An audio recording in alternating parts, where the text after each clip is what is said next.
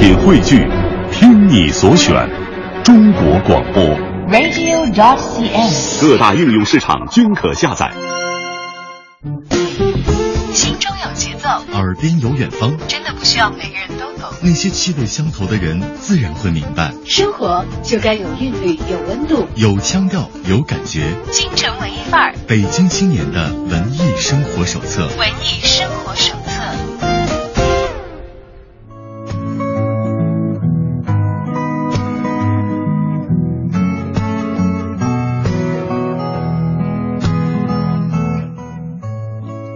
欢迎来到京城文艺范儿，打开北京青年的文艺生活手册。下午好，我是小昭。十五点零四分，走进我们的访谈板块。今天我们又请到了很多的文艺伙伴走进我们的直播间了。我们欢迎话剧《恋人》的主创团队，由我们的导演谭绍远带队，我们的翻译赵老师，还有两位主演来到了我们的直播间。主演包括了张明义还有王茂雷，呃，俊男靓女，欢迎大家来到我们的节目当中。首先，让我们的听友们通过声音来认识一下各位吧。啊，亲爱的观众朋友，啊，不对，应该是听众。嗯，既是听众也是观众。嗯啊，大家好啊，我是谭少远，谢谢大家。大家好，我是赵涵，谢谢。嗯、大家好，我是张明义。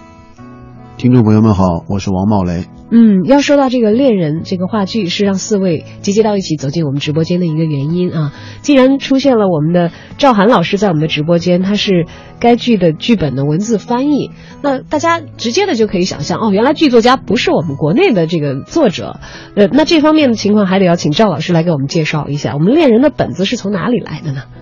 这个事儿说来话长啊，我先得在这儿借这机会感谢两位幕后英雄，一位是这个呃韩江先生，另外一位是王兆义老师。他们两个呢有一个新剧团叫白光剧团，大家可能通过各种各样的渠道也都看到了我们的宣传。嗯，呃，主品单位是白光剧团，呃，这个剧团里面团呃围绕呃围绕着一一一批这个年轻有为、年富力强的呃中青年演员，我们就一直在构想第一个戏应该做成什么样的戏哈。然后在去年下半年快接近年底了，我们就不断的在开会，在讨论这个问题。期间也讨论过，包括谭导在内哈，我们都一起讨论过这些，呃，到底应该应该挑一个什么样的剧本？呃，当时考虑了是一个瑞典的剧本，对吧？还有一个美国当代的剧本，对对吧？还是英国当代的英国当英国当英国当代的剧本。然后当时呢，正好我这段时间一直在关注爱尔兰戏剧，就把这个布莱恩·弗里尔的一个相对早期的作品也拿出来，大家讨论了一讨论。然后就都对这个剧本很有感觉啊，我们这个几个人都觉得这样的戏不多见，嗯、它又好玩儿，它又有深层的话题可以挖，所以就决定白光剧团的第一出戏就是它了。嗯，恋人既好玩又有深层的内容可以挖，那这究竟讲的是一个什么样的故事呢？呃，故事还是赵老师来说。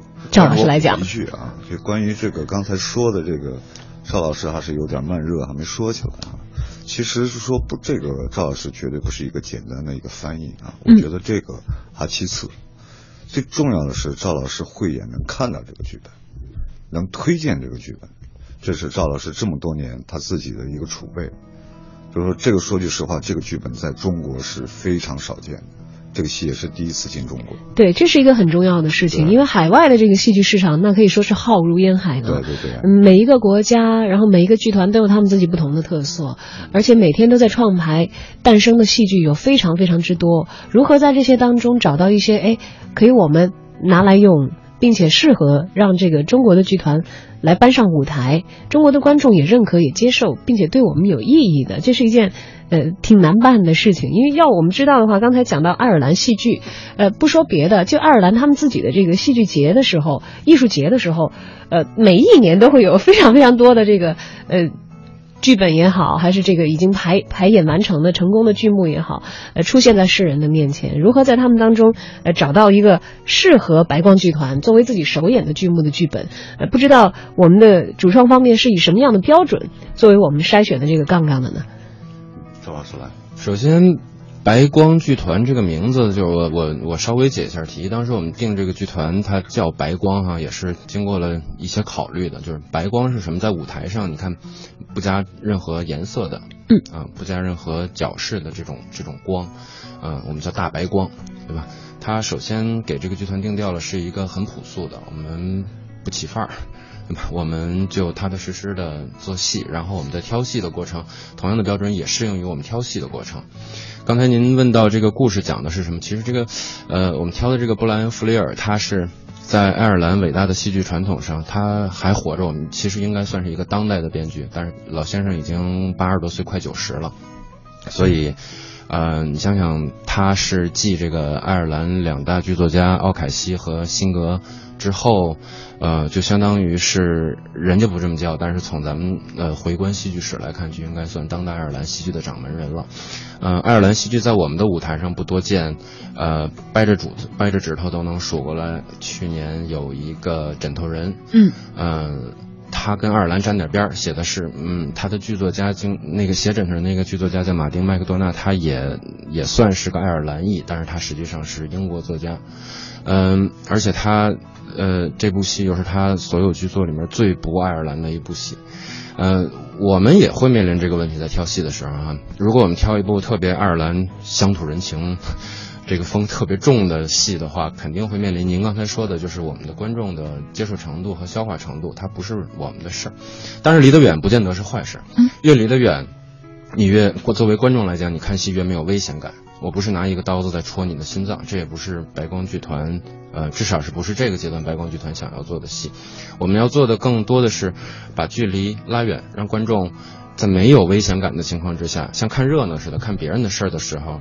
呃，在这种情况之下观赏一部戏剧，然后把思考带回家去，他会想一想，虽然他离得离我离得很远，呃，但是他究竟能反映出我身上我的生活里面，呃，什么样的类似的因素？呃，其实《恋人》这个戏它是两个两两部剧目，两部相互独立的这种剧目呃构成的，但是主题是统一的，它探讨的是爱情的故事，呃。上半部叫成，下半部叫败，嗯，一成一败，呃，其实这个里面是呃，剧作家这么命名这两部戏是是颇有深意的，它带着一种。嗯，算是反讽的味道，像玩儿似的，把上半部叫成，下半部叫做败，呃，让你有一个那种期待，好像是上半部就是一个美好的爱情故事，下半部就是一个特别特别特别惨兮兮的那么一个故事似的。也确实是美好，上半部有它美好，有充分的美好的因素，下半部也有充分的惨兮兮的因素。但是，呃，我刚才说到了，无论说你叫它反讽也好，你叫它反语也好，这个里面总有一些你意想不到的东西在等着你呢。所以这个在这儿我就不不过多的。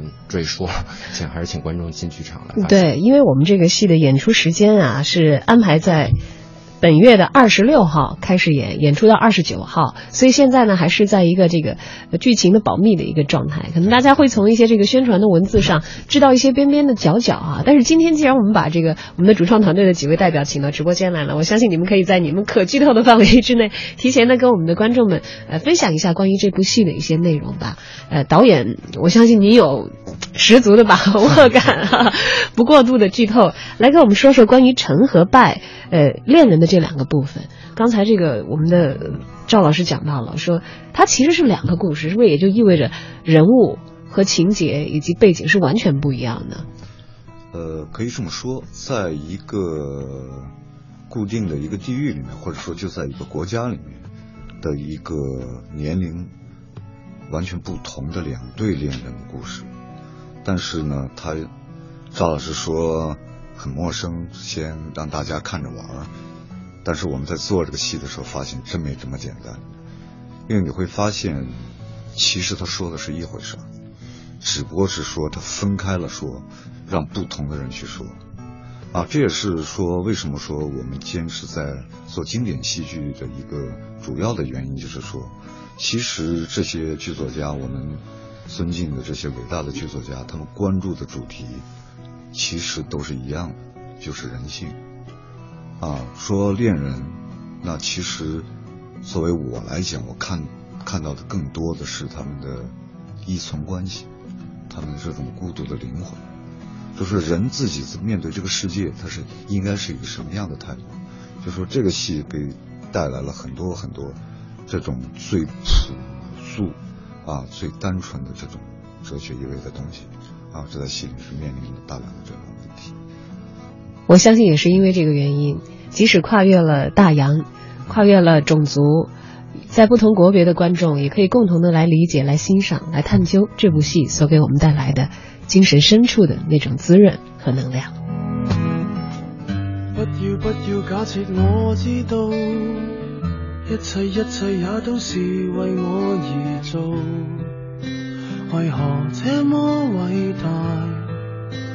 如此感觉不到，不说一句的爱有多好，只有一次记得实在接触到，骑着单车的我俩，怀紧贴背的拥抱，难离难舍，想抱紧些。茫茫人生好像荒野，如孩儿能伏于爸爸的肩膊，谁要下？难舍总有一些常情如此不可推卸。任世间再冷酷，想起这单车，还有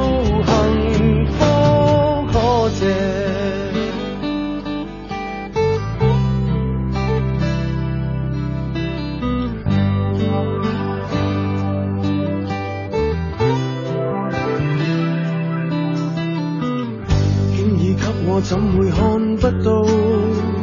雖說演你角色實在有難度，從來虛位以待，何不給個擁抱？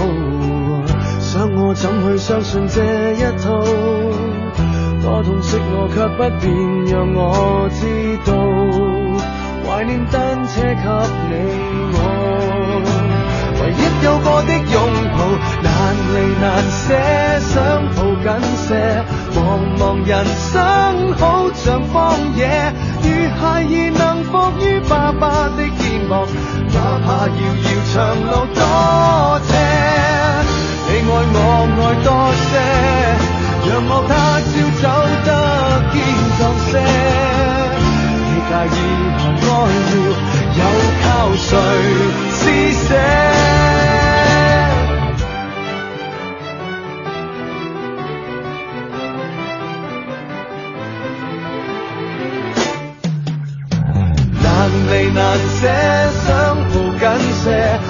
茫茫人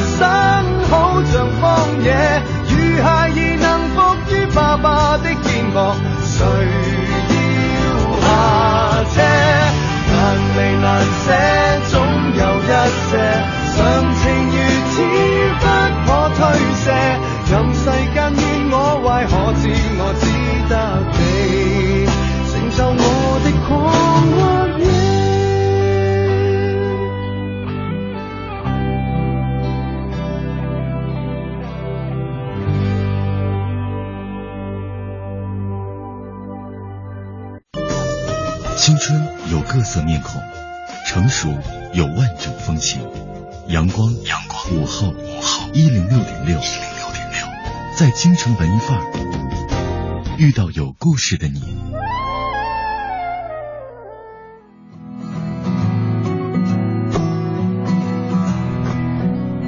好的，欢迎回来，继续我们的京城文艺范儿，听来自白光剧团的主创团队讲他们最新的故事《话剧恋人》。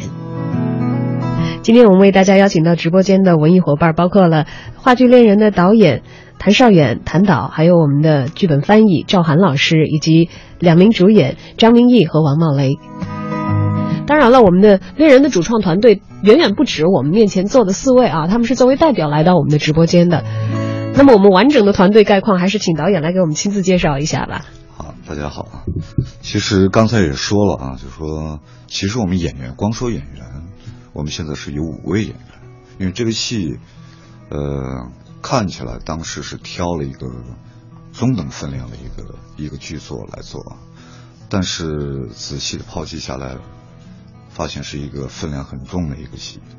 而且尤其是说买一送一的一个戏，是吧？哦，它是两部戏，就是说这在排练的过程当中就发现了这个分量，真的就发现时间非常紧张，所以呢，就这个戏真是就靠亲戚朋友们的这种支援和支持啊，这有点开玩笑，但是是怎么说呢？说首先我觉得两位制作人胆子很大啊，在现在这个戏剧市场依然敢往里砸钱，敢排戏啊，还排排一个这种大家谁都不知道的戏啊，这个首先这个勇气可嘉，我觉得。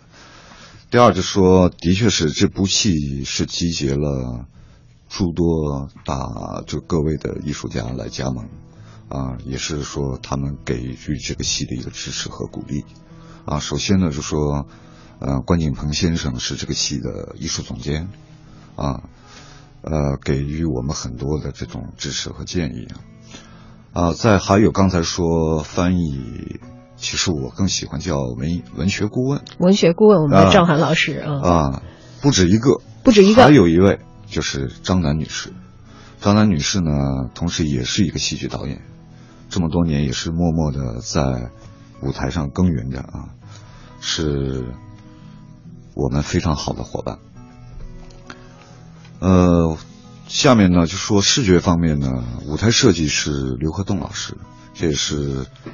拿了很多奖，让我非常羡慕的一个舞台设计师。我因为我从来没拿过奖，啊，还有我们的表演指导是北京人艺的卢芳女士，一级演员啊，这也是我的偶像啊。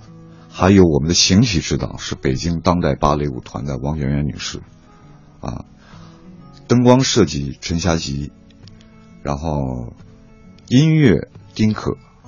啊，这个相信年轻人可能更熟知一些啊。我也是因为这次我们做了一些呃沟通之后，就是因为几句话理念，我们就迅速的达成了一个一致啊。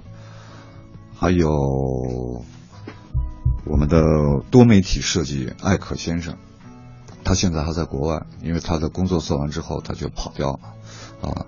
呃，不是，他更多的是一种观念上的一种设计和支持，所以大家这次会看到，说这是一个可能是完全是用一个现代手法来建构的一个舞台的样式，有着二零一五年非常具备时代特征的舞台呈现。嗯，希望是这样，希望是这个样子。对对对。那我们来到直播间的两位主演。来介绍一下演员吧，因为既然如果是只有五个人的话，相信是可以介绍的，介绍的完整的啊。只不过可能在这个介绍的过程当中，我们也会大概了解到，哦，这个戏剧的人物构架是这样的。首先一个问题，我们今天来到直播间的张明义和王茂雷，你们俩演的是一对恋人吗？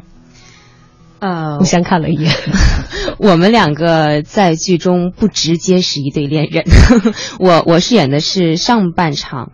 呃，城当中的呃，Maggie，啊，然后茂磊哥的角色应该是在下半场。对他演的是城，我演的是拜，他是城里的女一号，我是拜里的男一号，基本上不搭嘎。基本上是不搭的，但是讲的是一回事儿，也就是说你们俩其实在这个戏里是没有对手戏，没有，呃，心灵上有，嗯。对，基本上没有，对，但也有一点儿，不不是直接有啊。那今天就有一个重大的任务，就是说你们在戏里的搭档需要你们来介绍一下。对，哦，你来介绍。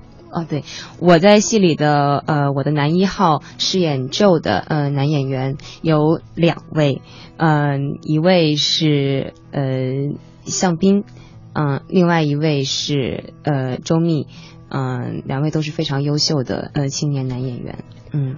哎呀，这一下子明白过来了，有两位男演员演一个套路 有 A B 角，有有这是 A B 角色进行的啊，对。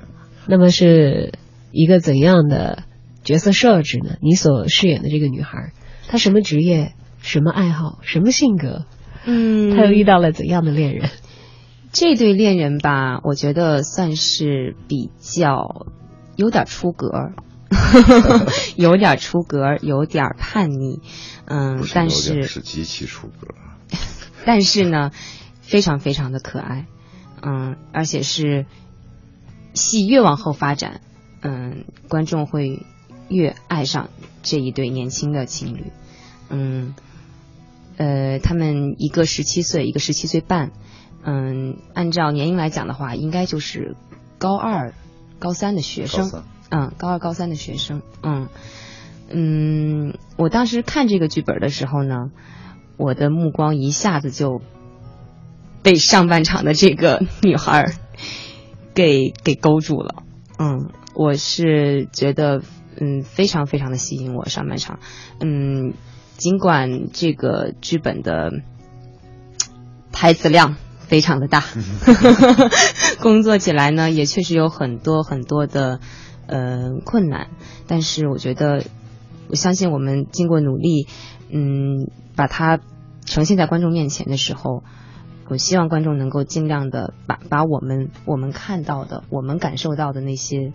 呃，关于角色的，关于剧本想要传达的东西，尽量多的传达给观众。嗯，好的。我们其实刚才在这个王茂爷在讲他的这个角色的时候啊，他讲到了一点，说虽然台词量很大，但是我特别想演，我一看就看上了这个角色。那意味着，其实最开始在进组的时候，对于角色你还有一个可选的范围，是这个意思吗？啊，这个我来说一下。嗯，导演，其实基本上每一个人都是两个角色以上。嗯。就这个戏不是说简单，我只是来完成一个任务，所以他们比较累的都是在这方面。就同样说，茂磊在下半场的是主演这个安迪之外，他在上半场依然他还也有了一个非常重要的一个角色。所以呢，sorry，所以我觉得这个戏是大家共同来完成的，不分主次，所有的人在台上，他们是共同来构建出来的一个舞台。啊，呃，每一个人就说，其实都在有可能在互相的扮演，这也是非常有意思的这个戏。而这个戏我们所放到的这个时间背景，我们从上半部城来看吧。那个，您刚才讲到了，说我们的上下两部分的故事，其实可能是在一个地域里，但是不同的人身上所发生的事情。因为我们的这个剧作家是一个当代的北爱尔兰著名的剧作家，那么他到现在可能也许还在继续的笔耕。那这个故事是他在什么时候完成的？又把人物是安排在了哪个时空里的呢？剧本交代，这个剧本完成于一九六七年，首演于一九六八年，然后在呃爱尔兰演了之后就很成功，直接就被搬到百百老汇去了。当年在六八年在百老汇演了一百多场吧，不到二百场，还是很很厉害的。百老汇很著名的 Music Box 音乐盒音乐盒剧场。呃，剧本里面的交代就是呃今天的爱尔兰，呃那按照字面意义，他说的就是一九六六年、一九六六年、一九六七年的爱尔兰了。但是呃。我们不介意说观众把这个理解成一九六六年、六七年的爱尔兰，但是我们也没有刻意的一定要把它用现实主义的手法恢复到有一九六六年爱尔兰乡下应该什么样啊什么的，就是它的一部分魅力就来自于这儿。你在六六年演它成立，你在二零一五年演它一样成立。嗯，相信你在二零三零年。演演他还是可以继续的演下去。人人嘛，就这么点什么东西文学作品，文学作品，你你你你就你就使劲的让他让那个把把他把他提纯提纯提纯提纯，永远就是那么点事儿，对吧？爱情就是其一，你永远写不完的。没有任何一个人能给爱情一个一个总结性的、放之四海而皆准的定义。它到底是什么？它给我们的生活带来什么这样那样的影响？它能让我们做出什么样的事儿？嗯，所以这是一个跨越了时空的故事。它来到我们的眼前也显得丝毫不突兀，因为剧作家思考的，包括我们演员在舞台上呈现的，可能是每个时代的每一个面临爱情、面临困惑的人都会去思考的问题。只是在舞台上可能给出了你一种解法、一个答案，而你会因此想到更多的其他。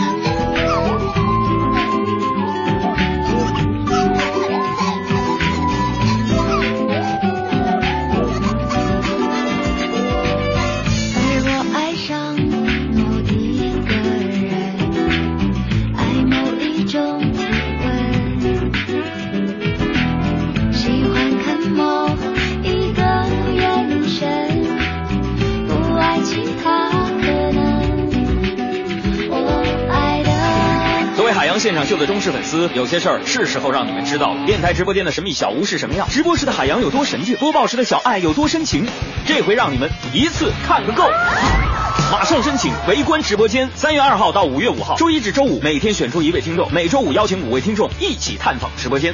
参加办法：关注海洋微信订阅号“海洋”，回复关键词“我爱现场秀”，填写申请表，就有机会接到海洋工作室的电话邀请参观直播间。咨询电话：幺八六幺二八二五幺二六。敬请关注今晚五点海洋现场秀。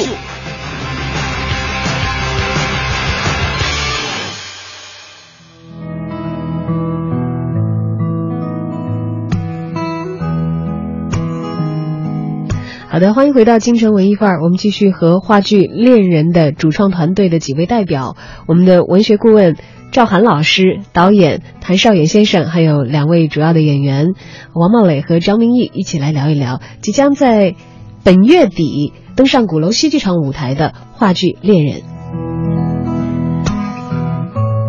现在我们直播间的四位嘉宾，还有一位一直保持着优雅的沉默，是我们的演员张明义。来说说看你在《恋人》这个剧当中所饰演的角色吧。啊，是我哦，王茂雷。王茂磊。呃，对不起，我把这个女生和男生的名字记反了，在这里郑重道歉一下。嗯，不怪你，好多人听王茂雷这个名字都以为是女的。对，我是草字头的雷，花蕾的蕾。呃，是这样的，这个戏吧，我特别喜欢，我就纯粹从演演员的这个角度来说一说。嗯、呃，缘起是一顿饭局，呃，我和城里的女一号张明义小姐在一起吃饭，纯属呃私人饭局，一大堆人吃吃喝喝，然后突然她说起了她要现在正在苦恼，因为这个戏太难了。她说：“我有什么难的？讲给哥听听。”她跟我说，说完了之后。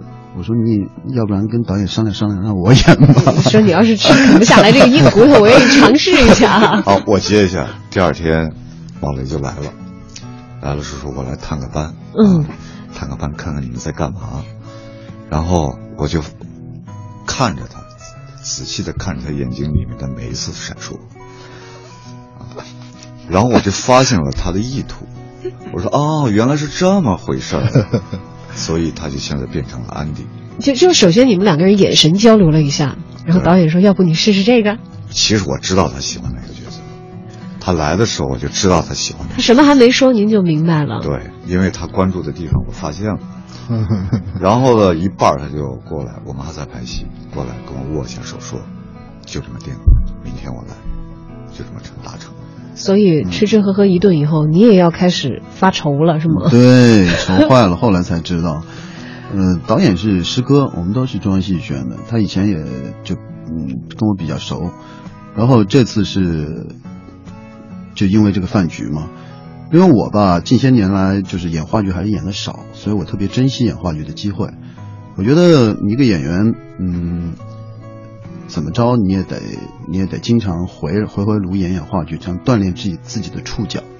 但是呃，我个人比较偏爱比较偏爱外国戏，我这是个我纯属纯属是个人偏爱，因为我觉得现在好多嗯当代的戏里，我们还在讨论这个生存窘态的时候，人家国外的戏我真的比较偏爱，他他已经在讨论那个灵魂关怀，就是精神价值。更深层次的东西。是。然后这个戏爱尔兰的戏，然后拿到手之后，因为呃张明义跟我讲了一下这个故事梗概之后，我就我就觉得挺喜欢的。我这个人向来特别喜欢那种很飘的，就是我从来不怕那种满口呃荒唐言，就是说的可能一大堆东西很飞的台词，但是实际上它是有内容的东西。我觉得这种东西比较符合我的口味。呃，然后他给我看了一段中间的这个这个 这个安迪的独白，我就吓呆了，两页纸，他有他给我最长的一段独白，就是这个人叨叨叨叨在那说了两页纸的话，而且吧，跟我们今天就是观众习惯接受的那种，呃，很有逻辑叙事的，哎，开始怎么样，中间怎么样，后来怎么样，它是不一样的，它是有一点絮叨的那种，有有点空灵的，但是我恰恰认为这是人的本质。人有时候会说一些很废的话，嗯而且我特别喜欢这个戏的语言，他的语言你你你外表上看见，感觉他是满口荒唐言，但实际上他真的 一指心酸泪对，没错，他这个语言是什么？我剧透了，我剧透了。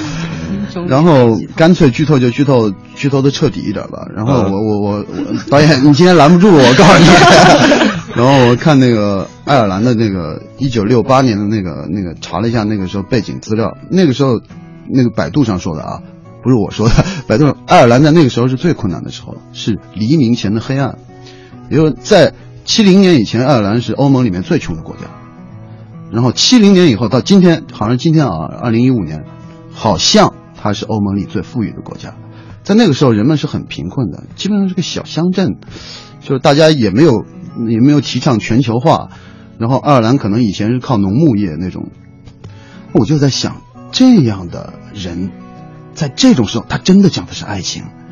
如果依照我惯常的想法，这个时候的人生存最重要。想的是吃饱肚子啊没错把日子过下去。嗯，人家那想的想的真的是怎么让这个爱情能够长久一点。尤其我这个拜，我觉得他是这个爱情之花的绽放和泯灭啊。但是，但是这个人使我非常感兴趣。他是一个文化层次不高的人，然后他是一个乡下人，啊，仅仅仅到此为止，剧透就到到到此为止，剧透的够可以的了 是吧？这导演已经在旁边用各种肢体语言和眼神了呀、各种表情了。其实是这样的啊，这个这个剧本，我觉得它有意思的是什么呢？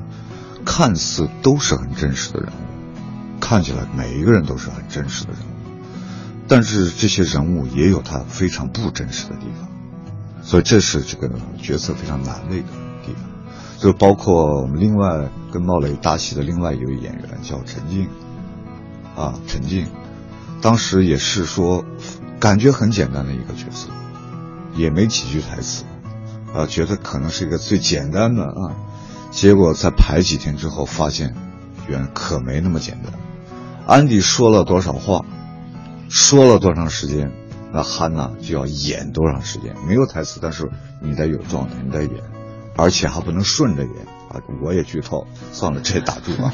啊 所以是因为，他的叙述并不是顺着这个时间或者是逻辑来的，所以演也要呃根据他的这个。也可以这么说，每个人都是一样的，就是说的都是每一个人，所以说每个人在台上，呃，当然这又剧透了啊，每一个人在台上没有下去过的时候，全都在舞台上，哦，嗯，哎，那这个确实是对所有的演员都是一个极大的考验，哎。相当的挑战。因为每一个人都会有重任在肩，因为是完全的在这个戏进行的过程当中是暴露在观众的对眼睛底下的，哪怕这个时候可能你不是最主要的在表述台词的，或者是这个在台台口上最最前面，或者是大家最容易被关注到的位置，但很可能就是有一个观众就在盯着你看。对，我发现你会看戏，这是最好。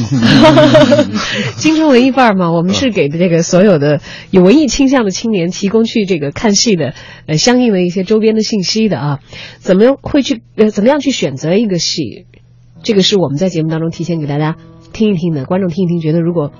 嗯，感兴趣大概就会去一去，而怎样去好好的去看一部戏，可能这个非常需要各位专业人士来给我们的这个观众，呃，提一些专业的意见。其实有很多时候，我们的观众他有一些直观的感觉，比如说我我我我会下意识的觉得这个戏好看还是不好看，只要我坐在剧场里，我就会得出这个判断。但是我可能总结不出来那些戏剧理论，你到底是因为做到了什么，没有做到什么，我觉得你好和不好。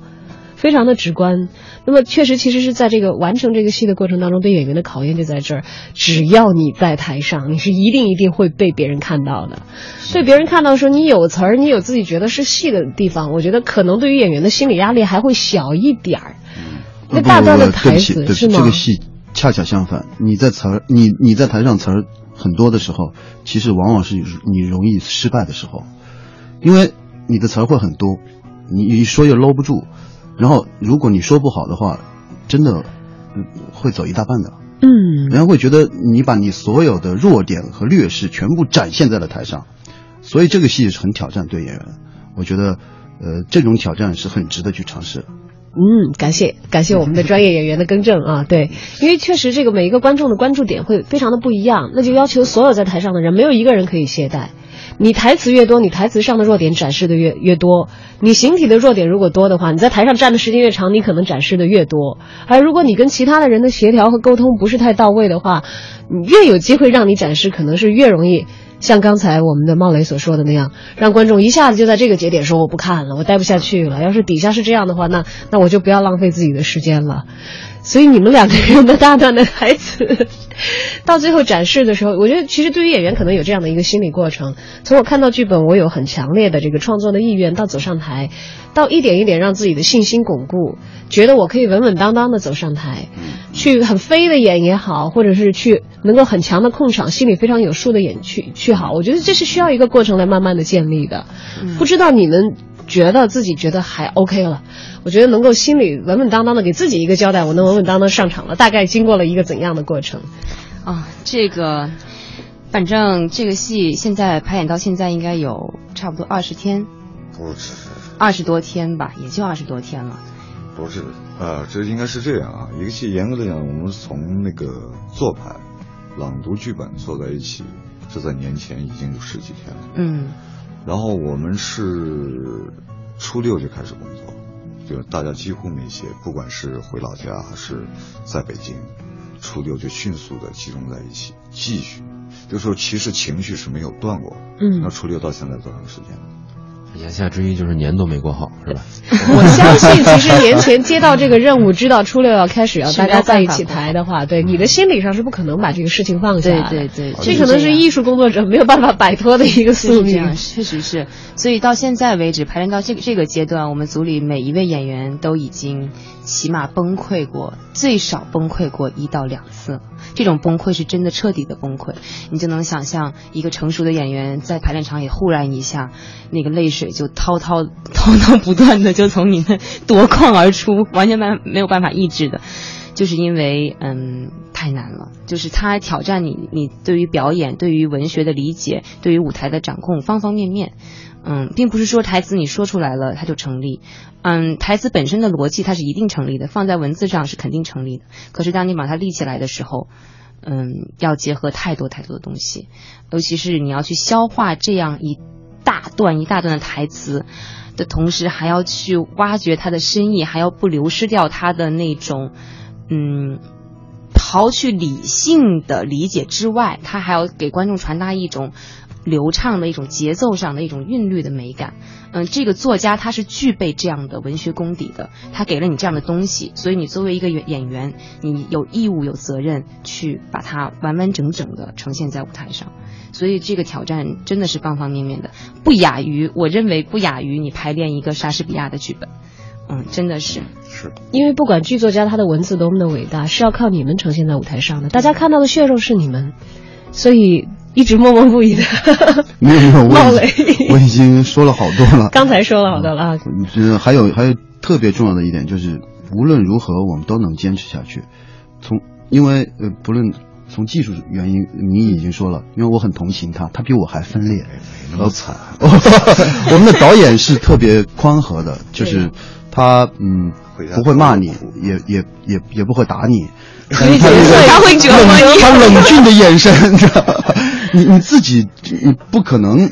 你就自己责责备自己啊，那就那种内疚啊。因为明张明义他那个角色比我这个角色还分裂，他会我我把我虽然说一念词儿就是两页纸，但是我好歹是在一个相对度比较集中的时间里一口气念完的。嗯嗯张明义那个是分成十四段，哦，所以所以大家 都说排练的时候，他们给我压力，他们就说。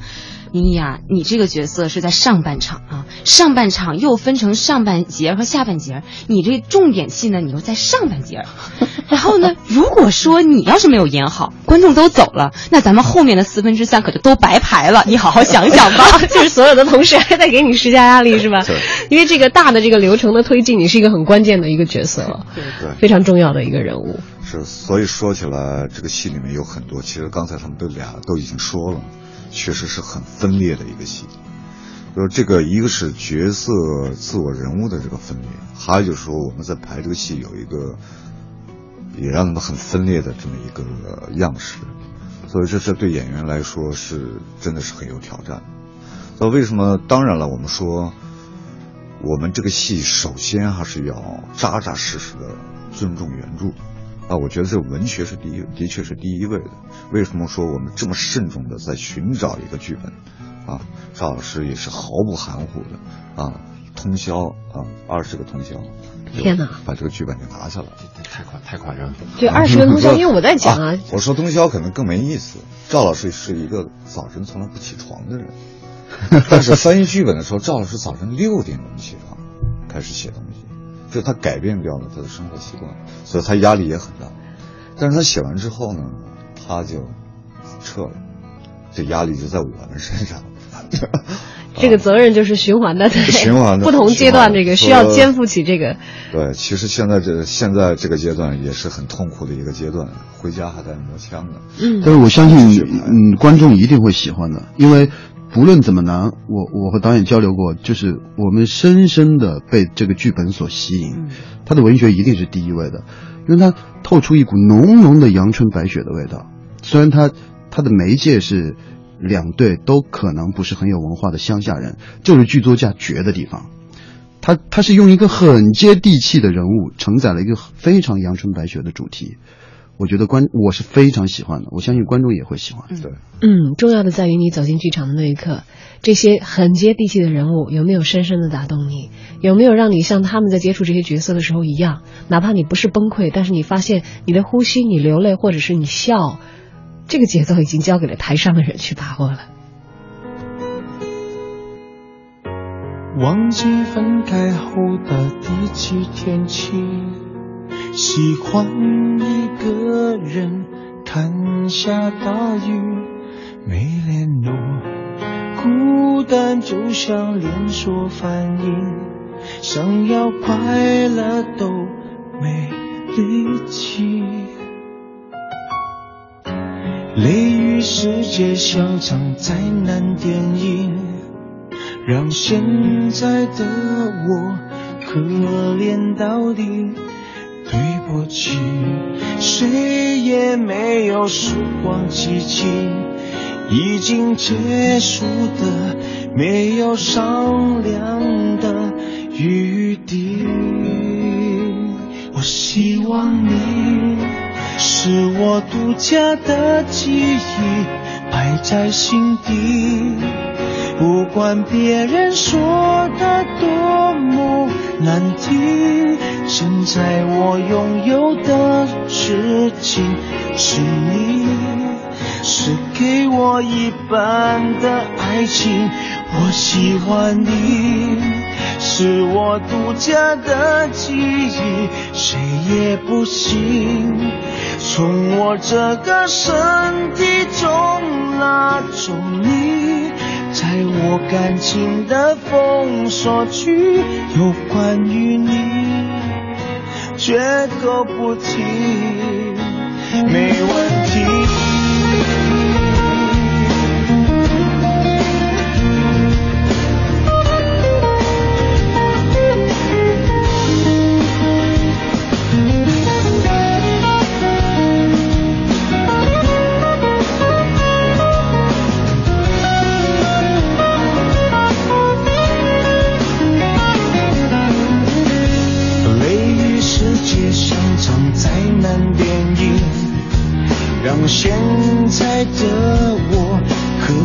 可怜到底，对不起，谁也没有时光机器，已经结束的没有商量的余地。我希望你是我独家的记忆，摆在心底。不管别人说的难听，现在我拥有的事情是你，是给我一半的爱情。我喜欢你，是我独家的记忆，谁也不行。从我这个身体中拿走你。在我感情的封锁区，有关于你，绝口不提，没关系。我喜欢你，是我独家的记忆，埋在心底。不管别人说的多么难听，现在我拥有的事情是你，是给我一半的爱情。我喜欢你，是我独家的记忆，谁也不行从我这个身体中拿走你，在我感情的封锁区，有关于你绝口不提，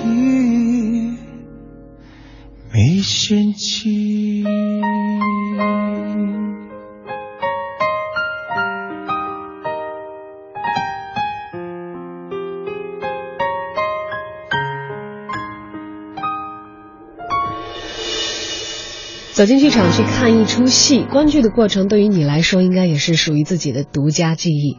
而这个记忆是否美好，观众占到一半，而我们的主创团队团队可能占到更加重要的一半。也许就像话剧《恋人》的标题一样，我们走进剧院去看这场戏，可能也是像我们在寻找恋人的过程当中一样，你可能会遭遇非常之多的未知。而这个未知在到来之前，我们在大家可能，呃，有一些朋友还没有买这个话剧的演出票之前，让你尽量的已知一些，让你获得一些观剧之前的安全感，然后考量一下要不要去赴这样的一场在剧院当中的约会。今天为大家邀请到的是话剧《恋人》的主创团队。那么今天作为代表来到直播间的呢是谭绍远导演，还有该剧的文学顾问我们的赵涵老师，以及两位主演张明义和王茂雷。刚才啊，大家都从这个各位的介绍当中啊，多多少少了解了一些这个话剧《恋人》的相关的一些情况。当然，其实还是有一些幕后英雄是在起到很强大的一个支持作用的。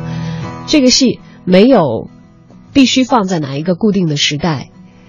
像刚才几位演员也好，我们的主创的老师也讲也说，他可能更多的是具有一种普世的意味，每一个人都可以因此而在自己的内心找到一些和自己所思考的问题相应的地方。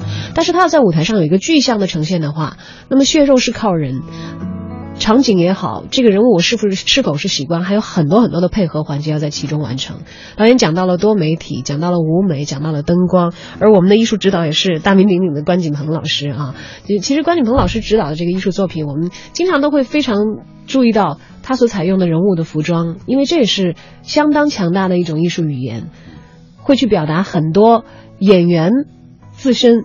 可以借力的内容，但是不用演员去用自己的表演来完成的部分。不知道这个部分，我们又是由哪位老师来为我们提供强大而有力的支持的？是，呃，这位我们的造型设计师钟佳妮女士啊，也是我们长期合作的伙伴。刚才给漏了，确实不好意思，但是她在日本，她听不到，没关系。呃呃，刚才接你那个话题，我觉得特别好，说视觉上。给这个戏带来了什么啊？首先呢，就是大家都可能一说爱尔兰，大家在自我的印象当中都会对爱尔兰有一个基本的有一个有一个概念吧，或者说一个初步的一个认识，或者一说外国戏，那可能就是一种什么什么样的啊。但是我们希望，呃，这个戏里面去来弱化这样的东西，来去。找到一个共通的一个东西，感觉就是发生在你身边的这么一个故事。所以的现在会看戏的朋友越来越多，我觉得观众现在确实是越来越厉害啊。他们已经不满足只是看一个故事，也不是说只是来看一个人物，也不是说来看你优美的台词。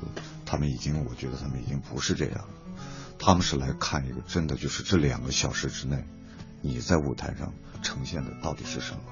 你对这个剧作家，你你没有解释的到底是什么？当然了，我们这个剧说个说说到底，还得是要大家走进剧场去看才行啊。那么演出的时间呢，也是在这个月月底的时候开演，三月二十六号一直演到二十九号，在鼓楼戏剧场。对对对对。那么导演来介绍一下吧，这个我们的演出时间安排，大家在这个期间，比如说避开哪一天是咱们休息的，跟我们分享一下演出的信息，在节目临结束之前，还是没、应该是连演四场，连演四场，中间不连演四休息的，不嗯。休息，因为的确是因为，呃，因为下面接着就是上海和杭州的巡演，所以北京可能我们会在第二轮巡演当中再安排，确实只有四场啊，呃，然后呢，鼓楼西剧场呢是一个呃主题挺明确的一个剧场，它的推崇的就是经典戏剧啊，当然一部分也是外国的戏剧，呃。呃，欢迎大家到时候来到剧场啊，谢谢大家。好的，今天的节目呢到这儿也要跟各位说再见了。在这里呢，我们也预祝话剧恋人的本轮演出也是首轮演出可以大获成功。我们也期待着白光剧团在继恋人之后给我们奉献更多的优秀的舞台剧作品。谢谢各位，再见。谢谢谢谢谢谢主持人。